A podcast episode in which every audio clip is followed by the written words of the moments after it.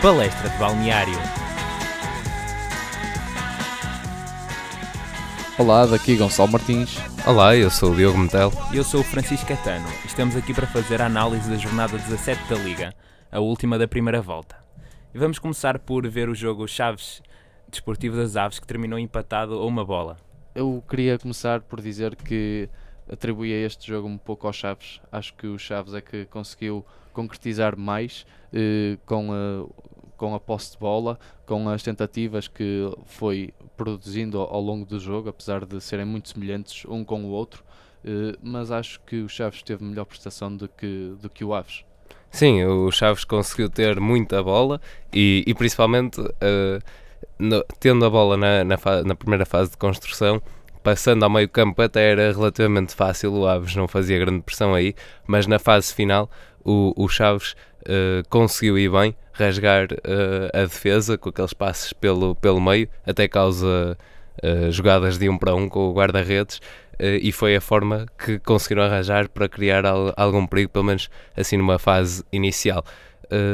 o, o Aves acaba por ir mais no contra-ataque, mas mesmo assim ainda tem boas fases de, de ter bola. Agora, este jogo foi, como tu disseste, mais para o, para o Chaves. Sim, acho que se vê bem a, a, dicotomia entre as fragilidades defensivas do Aves e a capacidade de um contra-ataque veloz, muito vertical, que tentou, que tentou aproveitar a subida da equipa dos Chaves e apanhá-los em contrapé.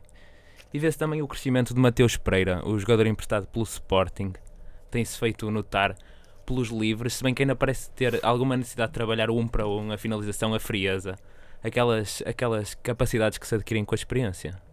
Sim, sim, sim é verdade, mas eh, lá está, e como temos vindo sempre a, a, a falar, eh, nem sempre ter a posse de bola que é importante, até porque temos o Aves que acaba por eh, finalizar a primeira parte com a ficar um, um zero e, e digamos, isto aqui também cria alguma fragilidade depois na, no nível do, Chaves na segunda parte, pelo menos uh, na, minha, na minha perspectiva, até porque depois o gol só vem a ocorrer ao minuto 78 por parte de, do William.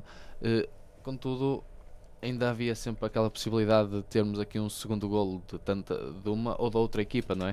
Uh, agora, que fica assim um bocado a quem aquele segundo golo fica, agora, mas pronto, isto o futebol não, já não vem escrito antes do jogo, não é? As coisas acontecem dentro do campo e é sempre, é sempre imprevisível o que vai acontecer.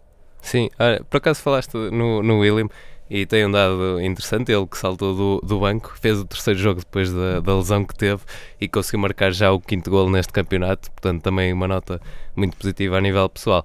Mas sobre, sobre a parte do, do Aves e também para perceber um pouco uh, que este jogo uh, o Aves estava muito mais confortável em, em contra-ataque, é que mesmo quando tinha a bola uh, desenhava-se assim um 3-4-3, ou seja, um losango no, no meio campo, Uh, mas os avançados não vinham buscar a bola. Portanto, estavam um bocado à espera que a bola chegasse lá e não havia muita dinâmica.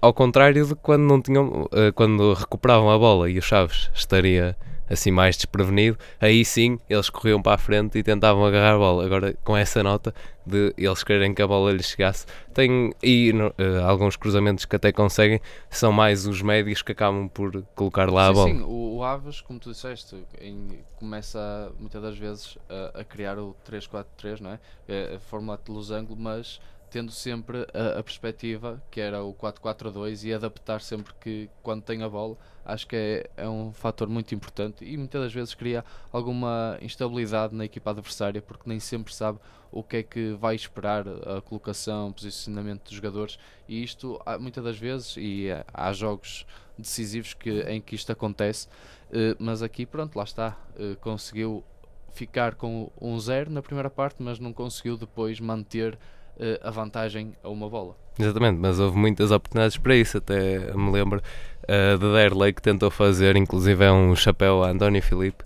acaba por não conseguir, mas portanto também houve aqui algumas notas artísticas uh, que contribuíram também para este espetáculo. Uh, e agora seguimos para o próximo encontro. Sim, temos o, o, o Moreirense Benfica, em que acaba por ficar duas bolas para a equipa visitante, zero para a equipa da casa. Francisco. E parece que voltamos a ter um Benfica que encontra bem a baliza. 11 remates enquadrados neste jogo. que costumava ser.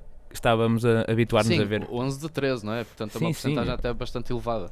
Estávamos a ver uma, um, um Benfica que tinha dificuldades em fazer remates enquadrados, mas acaba por ser também uma enorme exibição de Jonathan.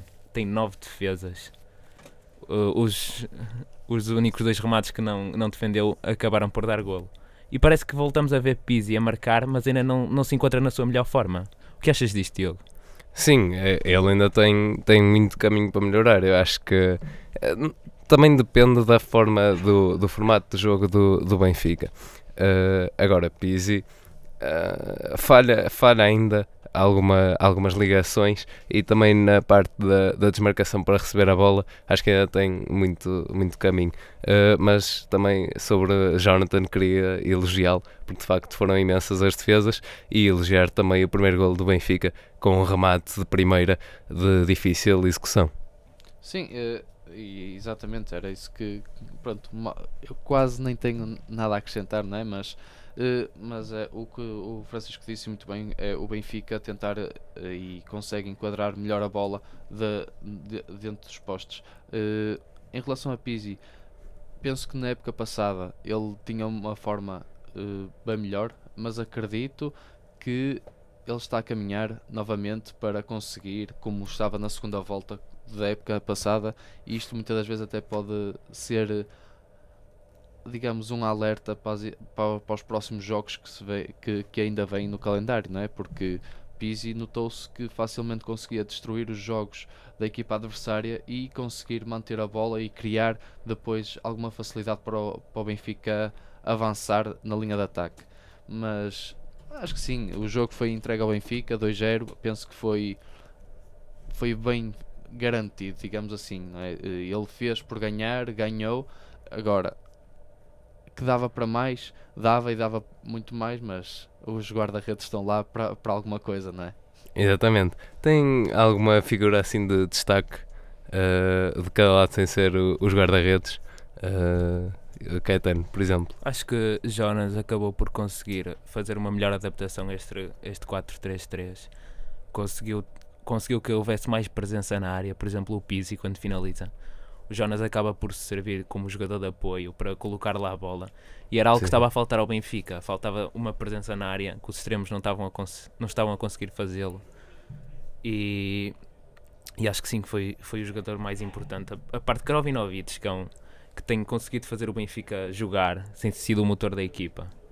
Sim, Sim. e até tem vindo a fazer com que o Benfica arranque de uma forma de contra-ataque soberba e até mesmo com os espaços que vai criando, é uma, uma instabil- instabilidade que cria na, nas- na defesa adversária. E do lado do Moreirense, ainda outro um jogador de campo, neste caso para ser o destaque nesta partida. Uh, do lado do Moreirense, eu acabaria por escolher o defesa central Micael. Neste caso, pela prestação negativa que teve na segunda parte, com aquela perda de bola infantil e a falta de agressividade a tentar evitar que o Jonas chegasse à baliza. Uma falta ali seria punida com cartão, mas seria.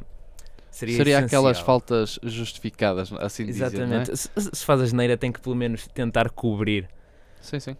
E a- acho que acaba por comprometer um Moreirense que na segunda parte estava a crescer, estava a ameaçar a, a baliza de Varela, que também faz uma boa exibição neste jogo. Sim. Eh, agora íamos passar para mais um jogo que, que terminou empatado. Aliás, isso ficou bastante patente nesta jornada.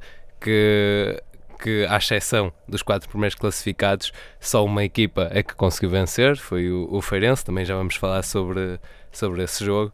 Eh, mas assim, com três empates que poderiam ter decidido aqui várias posições no, no fim da tabela.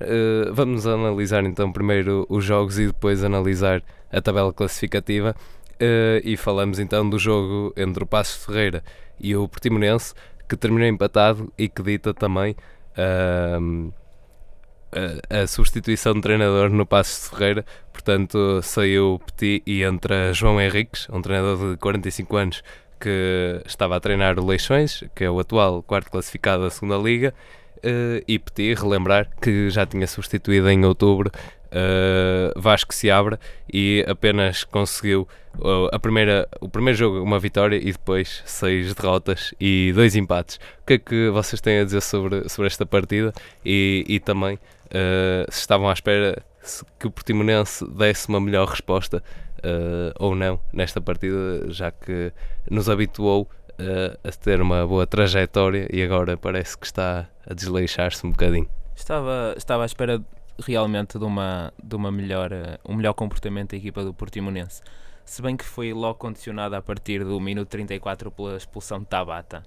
Acaba por desequilibrar um pouco a equipa, o esquema tático. Mas realmente o Moreirense parece. O, o Portimonense, peço desculpa, parece estar a desleixar um pouco. Apesar de continuar a apresentar um futebol com apontamentos interessantes. Mas o Passos de Ferreira foi muito dominante em grande parte do jogo, acaba por chegar ao golo e não marcou mais porque o guarda-redes do Portimonense esteve particularmente inspirado nessa noite. Uh, sim, uh, e queria também acrescentar uh, que a primeira parte via-se facilmente o que estavam a dizer, o Portimonense, a, a tática e certos pontos que muitas das equipas que já estão habituados na, no primeiro campeonato que não têm. Uh, e aqui, de género, temos que o Portimonense nos habituou facilmente a um, a um estilo agressivo nos primeiros minutos. O, a expulsão de Tabata, como o Francisco disse, condicionou uh, a, a, formação tática da, da, equipa, mas mesmo assim, em termos de, de posse de bola, a coisa funcionou bem para o Portimonense. Eles tentavam gerir, mesmo com 10 jogadores, que digamos é, é mais difícil, eh, portanto 11 contra 10 é complicado, mas mesmo assim mantém a bola. Contudo, lá está, quer dizer, um remate apenas numa primeira parte, não, aqui alguma coisa não estava a funcionar bem. Lá está, vai ao encontro do, do, do desleixo que, que falaste, Diogo.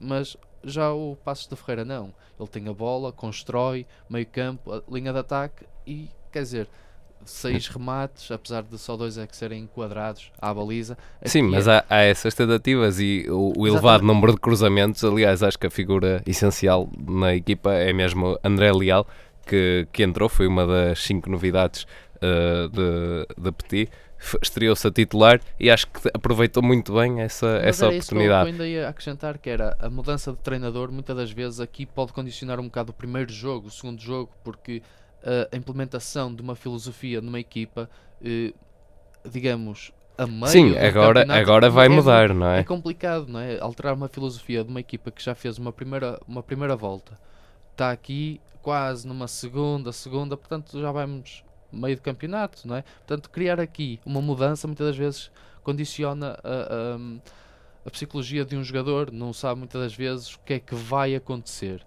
não está habituado à química da equipa, aqui não.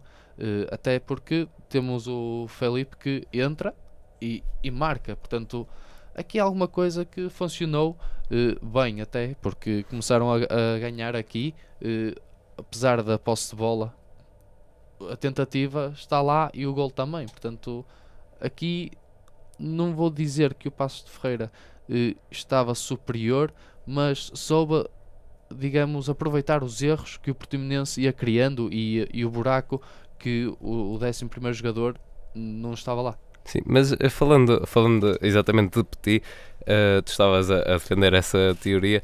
Agora, então, e eu também considero um bocado que os jogos que o Passos perde não foi a maior parte deles assim por culpa própria, quer dizer, também, ou, ou seja, conseguiram ter boas exibições, mas o resultado acaba por não ser uh, o mais adequado. Portanto, achas que o despedimento dele se deve mais a, a aos resultados só e não às exibições e, e, também deixar essa pergunta se isso pode acontecer então com o Vitor Oliveira porque o Portimonense também acaba por ter boas exibições mas já vem com dois empates seguidos e antes disso duas derrotas. Sim, mas, mas atenção, eh, são, são equipas diferentes, é uma mentalidade do clube também diferente. O Passos da Ferreira tá, é uma equipa, de, digamos, não estou a desvalorizar o Portimonense, mas é uma equipa de Primeira Liga.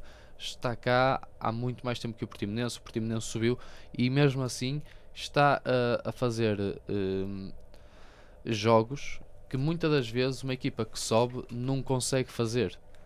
E falamos já dos jogos que, que fez contra Braga, Porto, a Benfica, portanto, portou-se muito bem para a equipa que tem, para o plantel em comparação com as uhum. outras equipas e o que fez. Portanto, acho que muitas das vezes é preciso analisar também a equipa em si, o, o percurso que tem vindo a fazer. Portanto, aqui o Passos da Ferreira, uma equipa da Primeira Liga, não tem vindo a conseguir concretizar assim tanto. Uh, o Passos da Ferreira em casa, muitas das vezes, é aquela equipa que consegue roubar os pontos aos grandes e também, entre aspas, aos pequenos. Pá, portanto, o despedimento de um treinador nem sempre é os jogos, é quase a história que também está a pesar nesse fator. Sim, mas, mas também foi Petit quem, quem quis sair. Sim, uh, mas isso. Portanto, não foi há, assim do, do presidente. Mas isso depois, pronto, é o treinador. O treinador muitas das vezes acha que consegue melhor, não está a conseguir e que se calhar é, é melhor sair e tentar procurar algo novo. Exatamente. Agora passávamos para o jogo entre o Tondela e o Setúbal, que foi assim como prémio para, para o Setúbal, o primeiro empate fora de casa esta época. E, e também de dizer, e fazendo aqui um balanço da época do Tondela, que este ano leva 4 empates e no ano passado somou 8 e 8 vitórias. E este ano já conseguiu 5.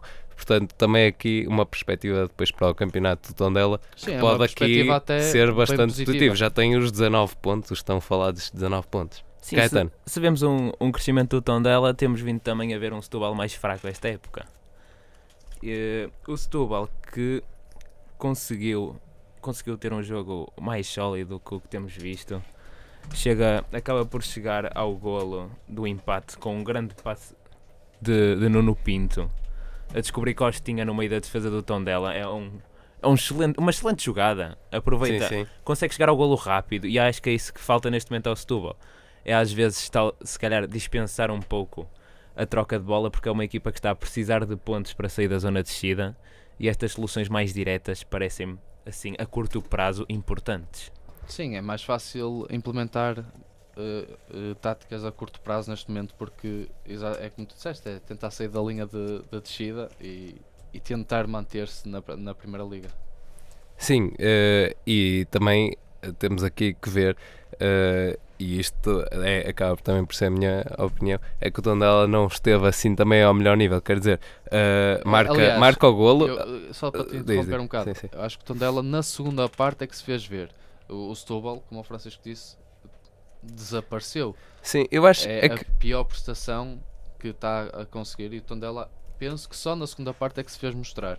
Sim, eu ia, eu ia chegar lá, que era precisamente o Tondela entra forte, aliás, antes do golo tem dois remates a, a, pôr em sentido a defesa do Setúbal, mas depois marca e resolve baixar as linhas. Eu não compreendi muito bem, mas uh, deram a bola uh, ao Setúbal. Na segunda parte já foi diferente, assumiram uh, uma postura de, ir, de ter a bola e de levá-la lá para frente. E acho que também um jogador importante nessa tarefa foi Tomané, aliás, que tinha sido o, o autor do golo, mas há essa, esse aspecto de o Tondela deixa ali quando, quando sofre, mas depois demora até quando marca, aliás, e depois demora a reagir um bocado eu acho que, ao gol. Eu acho que o que se notou foi que as duas equipas querem pontos neste momento. Ah, sim. O Tondela, quando marcou o gol da vitória, procurou defender o resultado da mesma forma que o Setúbal, depois de ter empatado, procurou defender. E mesmo tendo em conta a subida do Tondela na segunda parte acaba por não arriscar ao máximo, porque naquele momento sofrer um golo. Sim, sim, e eles era só situação de contra-ataque e facilmente reposi sim, sim. Uh, reposicionar os jogadores se a coisa não, não bater certa. Isso, exatamente. Mas uh, quem não arrisca acaba por, uh, por não petiscar, como se costuma dizer, e portanto acabamos por ver mais um empate neste jogo. E agora vamos partir para outro empate uh, entre o Belenenses e Boa Vista, empate que surge já no, no, nos momentos finais, ainda deu para o Belenenses ir lá à frente e tentar uh, vencer, mas houve também uma boa defesa. neste jogo, aqui também entre estas duas equipas, em 99 partidas na, na primeira divisão, uh, já existiram 26 empates e 37 vitórias para o Belenenses. Isto quer dizer 36 para o Boa Vista e podíamos aqui uh, ver este equilibrar de contas neste dado estatístico curioso. Uh, mas a verdade é que também têm sido marcados bastantes golos, uh, 284. neste jogo, curiosamente, ficou um para cada lado. numa partida em que quer o Belenenses, quer Boa Vista procuraram muito a baliza. Eh, eu diria que se notou uma fragilidade muito grande nesta defesa do Boa Vista. Falta de comunicação. Que dá origem ao primeiro golo num lance, num lance de fácil resolução. Se o guarda-redes ou os dois defesas tivessem falado para um deles limpar a bola. É uma bola pelas costas, acabam por, por não se entender e num lance que parecia quase, quase uma bola perdida para o Belenenses, acabam por conseguir marcar um golo. Sim, mas aí também acho que uh, o guarda-redes agiu mal, porque a bola também já vai muito distante da, da su, do seu raio da ação, não é? Digamos assim. E depois é esse problema da comunicação que depois, obviamente, a hesitar cria, cria problemas desnecessários. A bola depois sobra para o centro da área e, e surge o golo. Uh, o que é que achaste? Achas que o Boa Vista conseguiu uh, reagir bem? Não, eu, é, em comparação a esses dados estatísticos que tu disseste, penso que o jogo foi bem disputado para, para os dois lados. Ambas as equipas estavam lá à procura, apesar de, de, de, pronto, de quem está de fora a perceber-se facilmente dos erros que as equipas vão cometendo.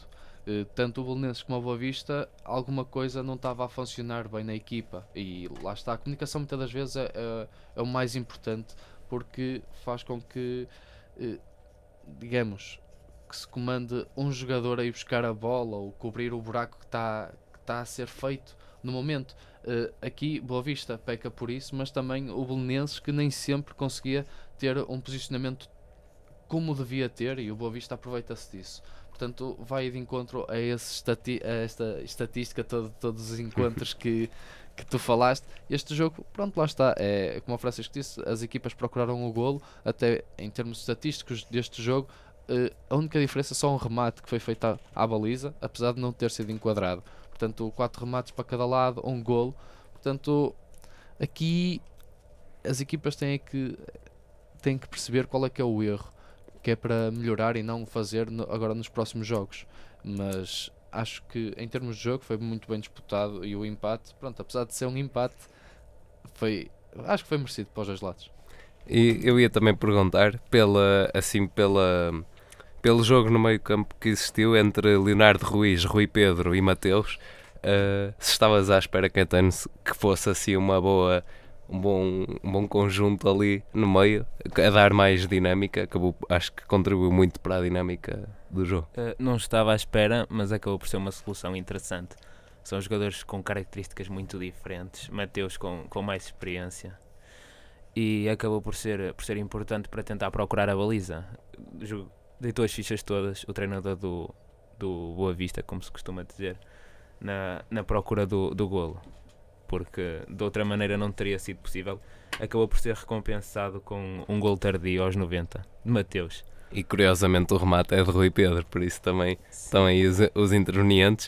Uh, e também, uh, só do lado do Belenenses, uh, perguntar-te, Martins, se achaste ou não que houve muita hesitação no momento do, do remate, e nisto recordo um lance de Nuno Tomás aos 54 minutos, em que, apesar de ter algum espaço, tá, já está à entrada da área, tem algum espaço, hesita ali em rematar ou não, e depois, quando decide rematar, é aquele clássico de já, uh, já, tarde, já é já, já passou sim. Uh, Nota-se que o jogador ali naquele momento, digamos, congelou e que não sabe o que é que vai acontecer. Quer dizer, ele, tanto, ele tem duas hipóteses: passa ou remata. Não fez. Portanto, basta dois segundos para que uh, a defesa de Boa Vista se coloque, tira a bola, impeça a linha de passe e consiga também fechar uh, a linha de remate. Portanto, esse tal momento, como tu disseste, podia ter definido aqui o jogo, e, mas isso não aconteceu. Portanto, o que é que se passou? Acho que era mesmo tentar fazer uma entrevista ao jogador e, e entender o, qual é que foi o pensamento ou qual não foi, não é? Portanto, acho que é aquele momento em que só ele consegue uh, dizer o que é que se passou no final. Claro, e assim desta forma, uh, Wagner acaba por não ter assim um grande trabalho, à exceção, diria, de um remate de Floran aos 37 minutos. Uh, e no fim, no último lance do Belenenses, Uma grande defesa acaba por salvar o ponto para o Boa Vista num, num lance em que ele tenta fazer a mancha da melhor maneira que, que pode naquele momento e acaba por, por ter sucesso. E agora eu ia-vos fazer uma pergunta: se vocês sabiam, uh, assim, qual o momento uh, do jogo em que surgem mais golos neste campeonato? Uh, se é na primeira parte, segunda parte, ou assim, se há alguma perspectiva, Alguma têm perspectiva. visto os jogos? Olha, eu diria nos últimos 15 minutos. E tu? Eu dizia mais 25. Hum, por acaso, o Caetano tem razão. Dos 16 ao- aos 30 minutos marcam 69 golos e já nos últimos 15 minutos 107. É, portanto, uma grande diferença. E, e 57% dos golos são mesmo marcados na, na segunda parte. Tem aqui este dado. É, é quase aquela filosofia, perdido por 100, perdido por 1000. Portanto, vamos com tudo e é para marcar. Não, E no início ainda tens de conhecer o adversário e há sempre aqueles Sim, sim, ajustes porque que se vão fazendo. Por muito que, que se saiba, entre aspas, o 11 titular, a formação tática inicial, há sempre ali alguma indicação individual que os treinadores dão aos jogadores que destabiliza a equipa adversária. Portanto, sim, nesse momento é necessário uma análise mais individual dos jogadores e é por isso que também depois temos sempre os, os treinadores a berrar, não é? Oh, tens que cortar ali, marcar. Há sempre aquelas indicações que vão correndo ao longo dos jogos, mas sim, no, no final de, de- do jogo, digamos, já estamos a avaliar vários fatores, cansaço, moral, a confiança, eh, já as indicações todas dos treinadores e as coisas já tendem a, a fluir de uma maneira diferente. E agora só mais uma pergunta. eh, e isto tem, é uma pergunta com rasteira, já vos estou a avisar. Em 413 golos nesta, nesta edição do campeonato, qual o resultado mais comum? 1-1. E, e tu, Martins? 3-1. É mesmo 1 a 0 com 20 jogos. Mas 3 a 1 ocorreu por 5 vezes e tinhas dito 1 a 1 que ocorreu 19, portanto, taca-taca ali com o 1 a 0. Eh, E posto isto, eu sugeria que avançássemos para as rubricas. Eh, Sim, e podemos começar com eh, uma- a rúbrica de melhor golo. Ora, para melhor golo, eh, nós escolhemos o golo de Fábio Martins aos 83 minutos e que deu a vitória eh, ao Braga sobre o, sobre o Rio Ave. Uh, Caetano, fala-nos um pouco sobre este lance. Fábio Martins parece neste momento a arma secreta de Abel. Saltou do banco para inventar uma jogada que desempatou um jogo parecia destinado a acabar 1-1 num, num belo slalom pela, pela defesa do Rio Ave com um bom remate puxado ao ângulo, ao ângulo inferior direito da baliza. Sim, bastou 13 minutos para ele conseguir eh, receber a bola e facilmente eh, desmarcar-se de dois jogadores e, e colocar. eh, depois podem ver o nosso vídeo. Ele dificilmente consegue ver a baliza, não é? Ele está naquele momento de, de alta pressão, eh, fintar dois jogadores e mesmo assim rematar, digamos, quase de forma intuitiva: de a baliza está ali e é para ali que eu vou ter que rematar. E isto criou um golo só espetacular. Exatamente.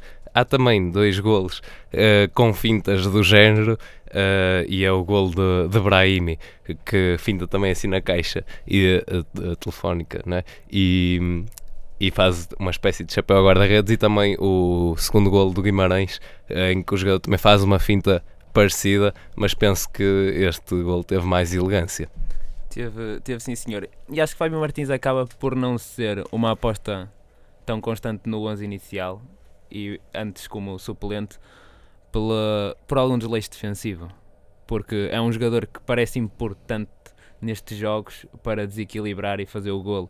Tem bom remate, já, já no Sim, tempo, e já no tempo e- dos Chaves víamos. e- e tem também uma rápida aceleração. Portanto, isto aqui, numa segunda parte, é, digamos que a defesa já não aguenta um Sim. poder de arranque assim tão, tão grande e para além de ah, a criatividade que ele também tem. Portanto, aqui há alguma coisa que é necessário jogar e, e talvez por isso seja, digamos, o, o, um suplente super estrela, é? E, e a frieza necessária para 13 minutos a tirar as medidas à baliza e aos 82 faz isto. Sim, e com este golo, atenção, o fosso entre quarto classificado e quinto passa para 10 pontos e portanto este jogo também era, diria, mais importante para, para o Marítimo, né? para, eh, para, para o Rio Ave, para continuar uh, aqui na luta uh, e disse Marítimo também porque estava com a ideia, o Marítimo também possui 27 pontos. Uh, e neste jogo uh, tem uma particularidade: é que Miguel Cardoso não fez alinhar assim um, um avançado fixo. Portanto, penso que isso é uma aposta clara de, da construção do jogo e é a ideia que ele tem vindo a construir também de um futebol bonito. E parece-vos que uma certa dependência de Ruben Ribeiro é preocupante nesta altura, tendo em conta que o Rio Ave perde? Sim, ele vai embora e tem, e de facto marca o golo, que também foi bastante bom. Uh, Martins, o que é que tens a, acrescentar? Sim, e facilmente, e ainda vamos ver essa dependência ao longo do campeonato. Ainda vai ser eh, mais difícil depois para o Rio Ave tentar uh, cobrir esse, esse buraco que a equipa tem. Mas passando, e como devem adivinhar, não, não falamos também de outro jogo que foi Sporting 5 e Diogo Marítimo 0. Aqui o que é que acontece? Bem, é, é uma goleada, não é? E, e é um, um poderio do, do Sporting, principalmente na, na segunda parte, que nem deu tempo. O, o golo, eh, principalmente, uh, surge, surge ali aos 74. Há, há a substituição, uh, duas substituições, penso eu, e aos 78 continua a, cava, a cavalgada do, do Sporting para o 4 a 0, se não me engano. E, e portanto, nem com aquele tempo de, de respirar, digamos assim, o Marítimo não conseguiu uh, fazer algo melhor e o Sporting continuou com aquela com a velocidade que impôs ao jogo. Base Dost e Bruno Fernandes parece uma, uma parceria que veio para ficar. Sim, foi aquele lançamento do jogador do Bruno Fernandes tem vindo a, a primeira vez, a segunda vez que, que o jogador se encontra em campo, faz golo que muitas das vezes pergunta-se como é que a coisa funcionou. E agora, uh, ao longo do campeonato tem vindo aqui a criar uma, uma química com estes dois jogadores que a coisa está sempre a subir e este foi mais um, um jogo que, que veio a demonstrar e é por isso que nós damos para a equipa Sensação esta jornada o prémio para o Sporting. Sim, e aqui também entrava com um bocadinho de história. É que em encontros entre o, o Sporting e o Marítimo, o Marítimo já perdeu por 75 vezes e agora também deixava aqui uma pergunta: quantos golos é que achas que o Marítimo já, já sofreu? Martim. Quantos jogos é que tu disseste que ele perdeu? Em 75 e atenção, marcou 61, vá. 75, 5 golos em média por jogo, não os fora nada, portanto deve ter sido aqui à volta de uns 200. 146, portanto ah, estavas lá, mas perto, estavas quase, estavas quase. Mas a verdade é que nos últimos 7 jogos há 6 vitórias para, para o Sporting e o último jogo tinha ficado 2 a 2 na, na Madeira e portanto há aqui este uh, este ponto. Agora, eu ia só realçar a jogada do, do 2 a 0 que me parece que, que seja a mais bonita. Os outros jogos têm a combinação mas quer dizer, são assim mais de encostar e acho que em termos de brilhantismo, é a, a exatamente, a finalização. É? Tá, encostou, está o gol feito. Agora, a jogada em si do, do segundo gol foi bastante boa. Sim, o Bruno Fernandes abre a bola em Brian Ruiz, que volta aos golos, é importante dizer, de, de proscrito da equipa, passou a, a um jogador importante e constante. Sempre uma boa opção na ala esquerda, que quando dá de caras com o guarda-redes, repara que ainda está em melhor posição do que poderia pensar e, e, faz um golo fácil, porque ele acaba por ter um lado da baliza completamente descoberto. A defesa do Marítimo, depois daquele golo, foi quebrou, abaixo completamente. E, e, agora uh, estávamos a falar em defesa do Marítimo. Lembra-me aqui da rúbrica de melhor defesa. Uh, Martins, queres avançar? Quem é que é o vencedor? Relembrando que nesta jornada houve bastante boas defesas. Sim, houve boas defesas, mas uh, e nós aqui temos a conversar, mas vamos dar o, o prémio para o guarda-redes do Vitória de Guimarães. Aliás, uh, Douglas fez simplesmente um jogo quase 10 de 10. Ele faz defesas, sai-se à bola.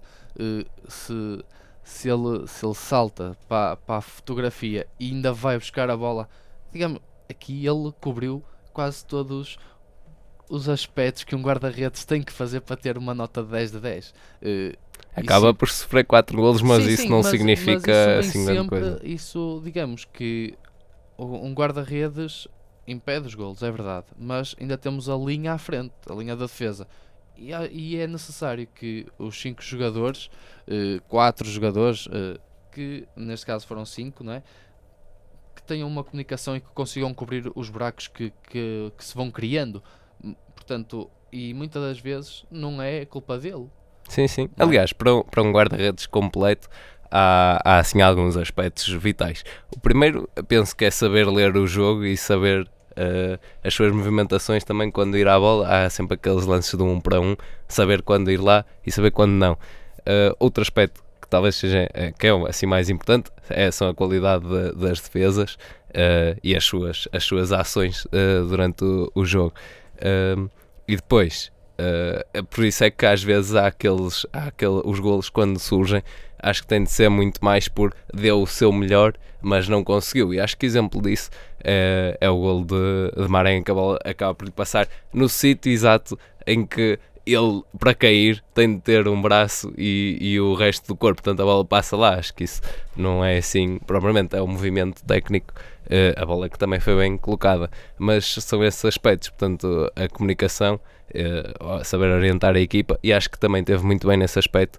E depois, a nível das defesas, eh, aquilo que um guarda-redes também é mais identificado são os voos, e de facto, nesta jogada aos 49 minutos do cabeceamento de Marega, com um voo, estica o braço esquerdo e tira a Sim, bola da e- E baliza. facilmente levanta Exatamente. e vai, eh, eh, vai à bola. Portanto, Dá o soco na bola, mas também num salto também muito bom. Portanto, é isso. Um jogo muito completo, de um guarda-redes muito completo.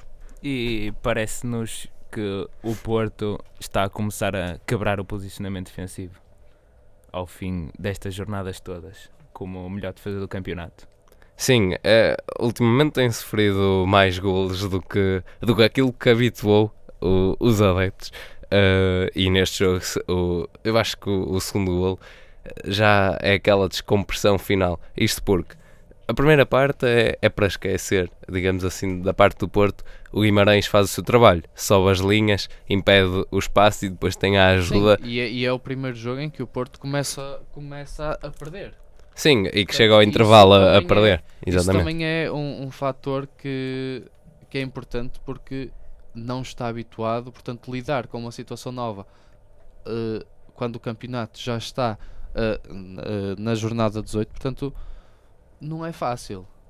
É, é isso, é mas na primeira parte que entraram, entraram a falhar eh, muitos passes e até combinações simples, aqueles passes 2, 3 metros de distância, às vezes também corriam mal, eh, mas depois consegue recuperar. Portanto, muito mérito para, o- para o Guimarães. Mas depois o Porto foi, teve a exibição eh, como tem tido. eh, como costuma entrar até mais no Dragão, falaste disso a semana passada que no Dragão o Porto é uma equipa mais forte, digamos assim, mais coesa também.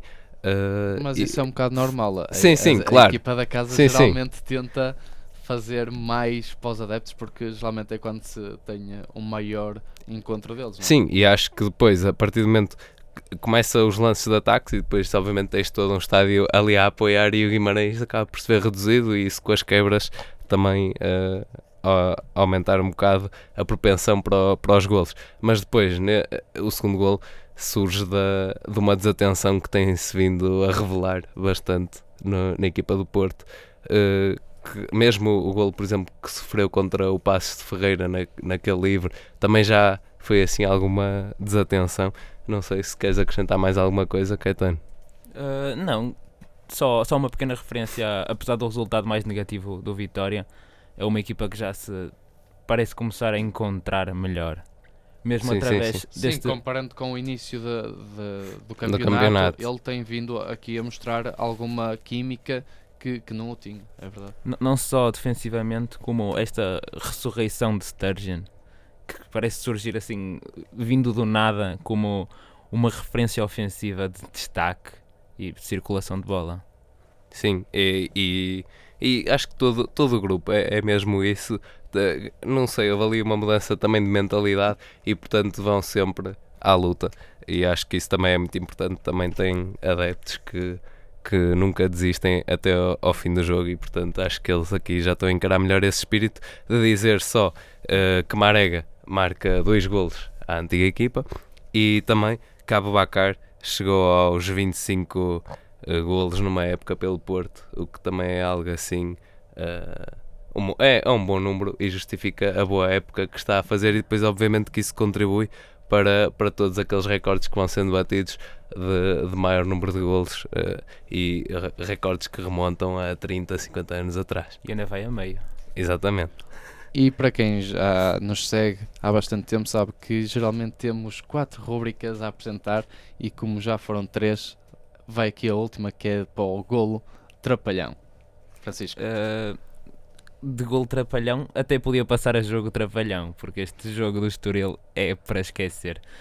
O segundo golo do Estoril, ou melhor, o segundo autogolo do Estoril, é uma grande finalização do defesa central na baliza errada, Diogo. Exatamente, é Kiriakou quem estica os dois pés, uma entrada a pé juntos e coloca a bola lá dentro depois de um, de um cruzamento que até vem largo.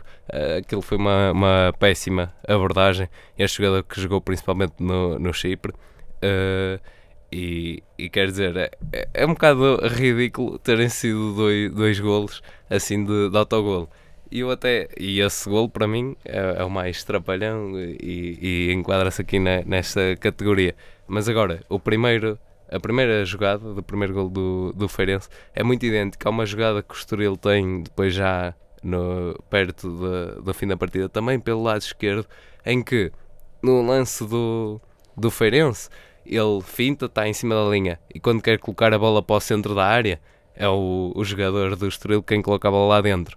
No, no do Estoril consegue colocar a bola mesmo ali à entrada da baliza, mas uh, o avançado a atrapalhar-se com a bola e portanto se houvesse também aqui a rubrica de lance trapalhão, esse seria.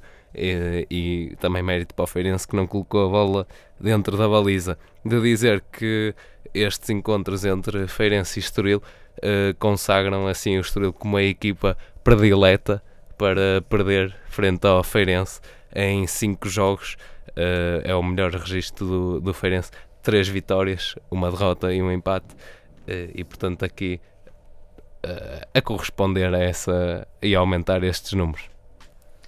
E daqui é tudo da nossa palestra de balneário. E estejam atentos aos nossos lançamentos que vamos criando na página de Facebook, aos nossos programas, porque há surpresas que podem sempre aparecer e por isso estejam atentos. Posso só acrescentar uma informação? É que esta luta, e eu há bocado tinha falado da tabela classificativa, precisamente por isso, é que se analisarmos bem, a se fosse entre o quarto e o quinto lugar já de 10 pontos, mas a partir daí temos desde o quinto lugar até ao décimo a diferença são duas vitórias, ou seja, 6 pontos, e depois uma diferença mínima, também diria assim, principalmente nestas equipas uh, que lutam ponto a ponto, é, é que o Estoril último classificado é, e o Aves, que ocupa 5 posições acima, aliás 4, é, só têm 2 pontos. E portanto, nesta jornada em que isto podia ter tudo mexido, estas equipas, à, à exceção do Feirense, conseguem ganhar. Portanto, senão também estaríamos aqui numa situação em que o Feirense teria 14 pontos os mesmos do, do Aves. Portanto, há muito campeonato na, na segunda volta e eu acho que vai compensar. E aquele teu sonho, entre aspas, Martins, no último jogo, ter ali sempre a tabela a mudar, acho que este ano é bastante provável que isso aconteça. E lá está, continuem a ouvir a Engenharia Rádio e palestra de balneário. E da nossa parte é tudo.